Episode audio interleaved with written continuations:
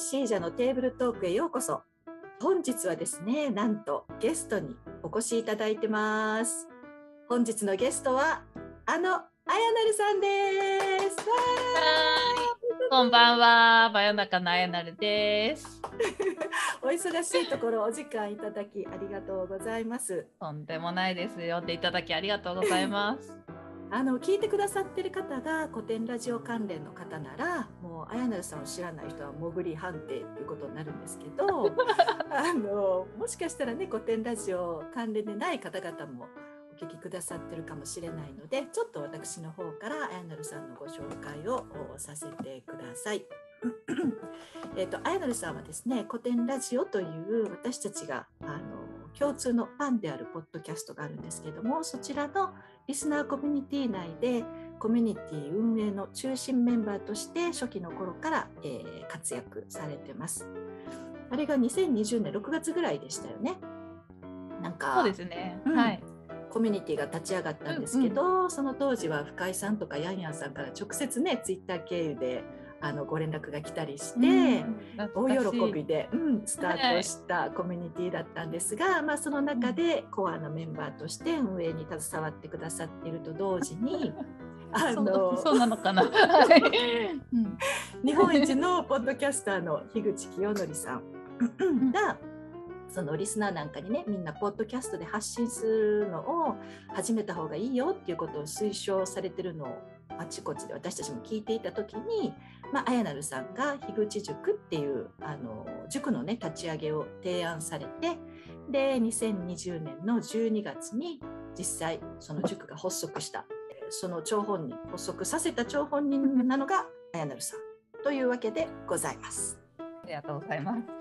ね、あの現行で、えっと、運営されてるポッドキャストがありますのでそれはあやなるさんからね直接ご紹介していただこうかなと思いますよろしくお願いしますよろしくお願いします。はい。えっとポッドキャスト大好きあやなるです。えっとそうですね。私のポッドキャストは今5番組あるんですけど まああの個人でやってるのは真夜中のあやなるで、うん、それ以外に、えー、古典ラジオリスナーコミュニティで知り合った本好きのマイトさんと一緒にブックテラスという番組をやっていたり、あとは、えー、樋口塾のみんなと「お隣の音」という番組をやっていて、うん、好きな音楽をこうテーマ別に紹介していくっていうような番組をやってます。うん、まあ、それ以外にもともと自分が運営していたコミュニティでアジャテックチャンネルというものだったり、うん、あとは、元自分の上司とデジタルカフェという番組をやったりしてます。まあ、喋るのが大好きで 今日もシーダさんとお話できるのを楽しみにました。よろしくお願いします。よろしくお願いします。なんかね、もうそのコミュニティに入って1年半も過ぎて、うん、ね、6月になったら2年が過ぎることになるわけですけど、本当だ。ね、なんかあやなるさんとはその、うん、例えばコミュニティ内の文化人類学のに関するセミナーであるコテンゼミナールだとか、うんそれからもともとそのコテンリスナーの方が立ち上げられた English Book Club だとか、それ以外にもね読書会だとか、まあ、そういったところで顔を合わせることが本当に多いので。そうですね、なんかいまだにこうリアルにお会いしたことがないっていうのが信じられないくらい。い本当、うん、去年の1月からもね、なるさんクラブハウスを100日連続でね、あの、はい、毎日部屋をオープンされて、ね、どんだけ喋るんだっていうね。私もこそこそ、まあね、毎晩のようにそこにお邪魔して,、ね、てくださって、うん、酔っ払って酔っ払って。覚えてないとか いろいろあったんですけど、うん、まあそもそもはそのやっぱりあれかな文化人類学の古典セミネールっていうのが本当にいろんな意味で学習意欲をこう目覚めさせてくれたっていうところあると思うんですけど、そうですね、うん、そのやっぱりそこに参加しようって思うきっかけっていうのはあれですか？古典ラジオの番外編？はい、そうですね。もう古典セミネールが立ち上がった時には、もうえそんなのやってくれるんですか？待ってました。絶対参加しますみたいなテンションでしたね。文化人類学に興味を持ったのは、うん、あの古典ラジオの番外編で初めて室越さんが出られた時ですね。うん、その時に文化人類学という学問を知って、もともそとあの知られたんはい、ですか、そうですその時に知りましたうーんそうなんだ。だからちょっと若干記憶が曖昧なんですけど、うんうんうん多分その時に初めて知ったか、うんえっとそれよりも前にもしかしたら深井さんが文化人類学の思考法という本を紹介されていて、はいはいはい。それで知ったかちょっとどっちが先かわからないんですけど、うんとにかく古典ラジオで知りました。なるほど。うん 古典ラジオってすごいよね、そう考えると本当にね。すごいね。本当にすい。ごいと思います。うん。まあ私の場合はもともと異文化コミュニケーションとか、はい。異文化理解にものすごく興味があったので、うん。そこと通じるものが文化人類学にはあって、うん。なんかよりもっと深い部分から、うん。異文化コミュニケーションって若干ちょっと表面的な部分があるなって感じていて、ちょっとなんかどうやって接したらいいかみたいなノウハウによりがちなはいところはいがあるんですけれども、そもそも異文化ってどういうものかとかその文化の違いを、あの文化の違いがどういうところから来ていてどう捉えるかとかそういうもう一歩踏み込んだことが文化人類学では学べそうだなと思って興味を持ったっていう感じでした。どうしてそもそもその異文化コミュニケーションに興味を持ちはったんですか？それは、うん。なんかもともと本当に小さい頃からなんかちょっと文化が違う人に触れるとおおーってなる面白さが あったっていうのがあって。うん。でもなんかね単純に前向きに楽しめるっていうよりは、うんうん。結構抵抗感とか示しちゃうんですけど、うんうん。でもそれを乗りか乗り越えてうんあのお互い理解できたりするとすごく面白いしなんでこんなに違うんだろうとかっていうのはうん結構小さい頃から文化が違う人に接すると思っていてうんうんうんでさらに今の勤めている会社が、70カ国籍以上の外国人がいる会社で、そこでまあ人事の仕事をしていたので、う必然的に異文化研修とかが必要になってきてでそういうのをコーディネートしていく過程でより興味を持ったっていう感じでしたね。なんかほら幼い頃から英語をさすごく勉強されてたじゃないですか、うん。だからきっとそこで知り合った方々との文化背景とかで感じられたのかな？はい。小さい頃に英会話スクールのうん。あのイベントというか申し込んだ人で、うん。オーストラリアに行けてうん。で1週間ぐらいなんですけど、うんうんうん。小学校3年生の時に初めてオーストラリアに行ったんですえね。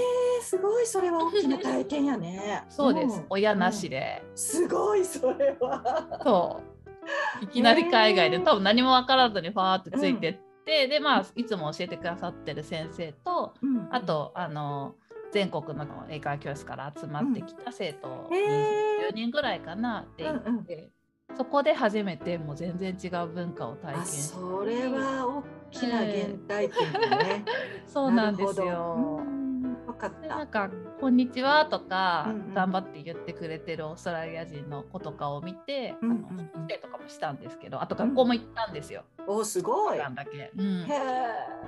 そうなんですよ。そこでその時はね日本語教師になりたいってあーすごいはいはい思ってたんですよね、うんまあ結局その後あの違う方に行っちゃったんですけど、うんうんそうなんかその辺の原体験とかはやっぱりず本っと。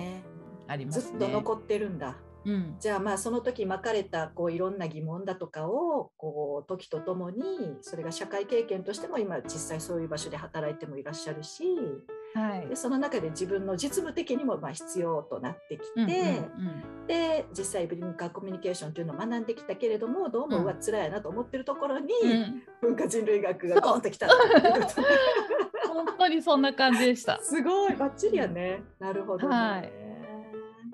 まあ、あの文化人類学の古典セミネールでは毎回先生の室越さんが、えー課題本っていうのをね選んでくださって、で私たちがそれを読んで、まあ、意見交換あまずは理解か理解をちゃんとしてるかっていうこととそれからその後のまあ議論に入るっていうふうな感じのことを月1回ねうん行ってるんですけど、また今年からちょっと形を変えてねいろんなちょっとクラスが多様化しましたよね。そうですね。うんはい。なかなか私はそのうちの一つしかね今は取ることができない状態なんですけど、綾成さん全部出てるんじゃん。もしかして。全部出てます。全部出て、全部議事録取って。すごい。いやもうほんまにすごい。今日さいや私楽しいですもん。私本当にね今日あの綾成さんに2つ聞きたいことがあって、はい。まず一つ目ね、うん。えっと、あそうそう、その一つ目を聞く前に、あやなるさんはなんと今年から YouTube もね、スタートされたんだよね、音楽の。はい。唐突ですね。ごめんね。はい。文化人類学の話してると思ったら、YouTube はあの音楽ですけど大丈夫ですか？私すごい話飛ぶから、はいあの気にしないでくだあさい。ありがとうございます。文化人類来てていただいて。はい。をね、その全部今3つぐらいクラスがあるんですよ。で、その3つのクラスに、まあ、全部出られるっていうことは、その出るためにちゃんと与えられた本をきっちり読まなあかんし、でうんうん読んだ後ある程度自分の意見言おうと思ったらそれなりにこうね、それなりにですけれども咀嚼もしとかないといけないと。うん。でそれもねちょろっと読んで済むような話じゃないわけですよ。やっぱりちゃんとした本を先生選んでくれるからそれを読んでるでしょ。でなおかつ、うんうんその5つポッドキャストあるでしょ。でそのうちの1つは本に特化したブックテラスやから そこでもね、はい本に関してお話をするんだけどあの、この文化人類学を通してあやなるさんは本の面白さっていうのを目覚めはって、はい。去年から1年に100冊読むっていうのをね、一応まあ自分の目安として、まあ実際ものすごく多読されるようになってきてるわけでしょ？はいほんで YouTube あるでしょ？ほんでうん70カ国のね国籍の人たちがいるはい会社で仕事してるでしょ？はい。で家掃除もするでしょ？洗濯もするし料理もするでしょ？別にね。一応。あげ前生前のね一応生きてるんでお宅のはいお嬢様で独身でっていうわけではないからねちゃんとそれもせなあかんでしょ？うんいやだからもう今挙げただけでももう10本の指でも足りないんですよ。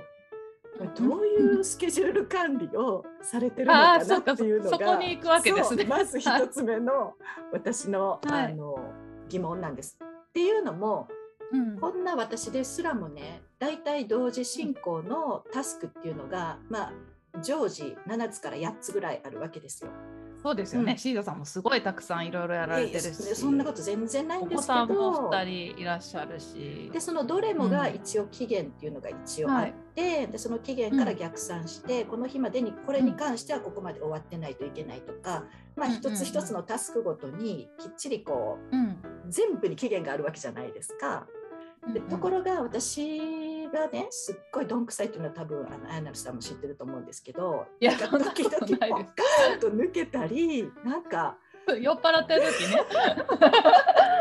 そうあとなんか本当に単なるミスポカミスがすごく多くって自分ですごく慌てることが結構多いんですねい。やでも私もそれはありますよ。いやだから私ほんまあやなるさんどないなってんのかなっていうのがもう今日はぜひともそれをまず聞かせていただきたいなと思っております。いやーいやありがとうございます。そんな風に言っていただいて。いやなんかまずでも、うんもうあのお二人お子さんいらっしゃるっていう時点でうん全然違うかなと思っていて、うんやっぱり私は一人の時間がすごく多いんうんですよね。うんうんまあ、家族はいても、うんやっぱり子供を育ててるっていう状態とはだいぶ違うかなと思ってるので、多分子供ができたら今みたいな風にはできないうん。うんと思ううんので、それ前提でうん。話す感じにはお願いしなます。っちゃうとうん思うんですけど。えー、でも、例えばさまあ、はい、なんかそうですね、質問してください。あの、うん。スケジュール管理とかタスク管理とかのソフトウェアとかあるじゃないですか。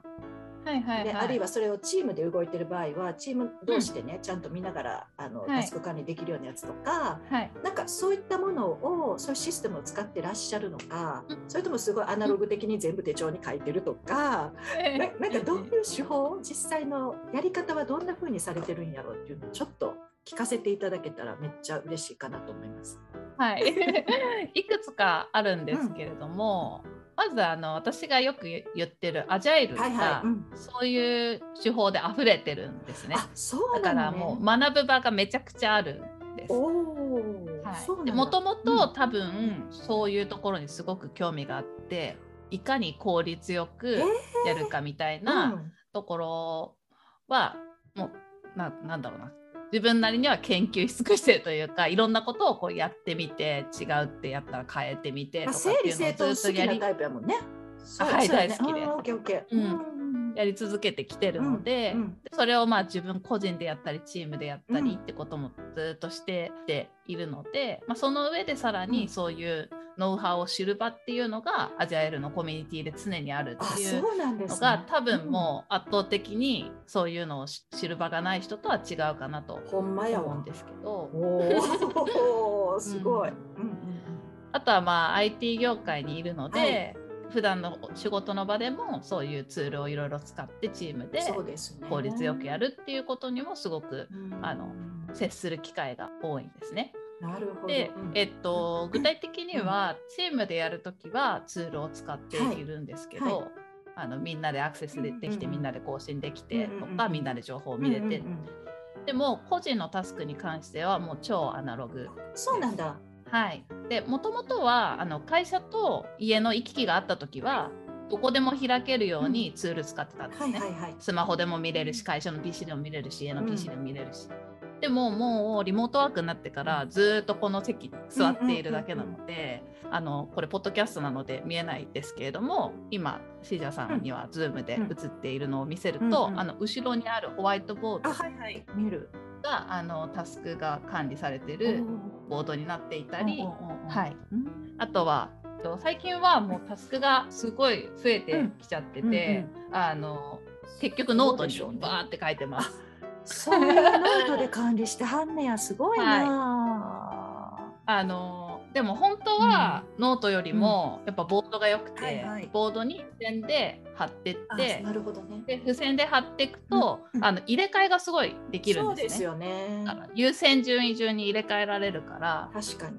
そっちの方が好きですね。今ちょっと細かいところをバーってノートに書き出して、終わったのから消していくみたいな感じにしてるんですけど、そういえばでも本当はあやなるさんって絵も上手だよね。はい。なんかあのちょっとしたイラスト描いて。上手かわかんないけど、はい。ああいうちょっとしたイラストぐらいは。うん。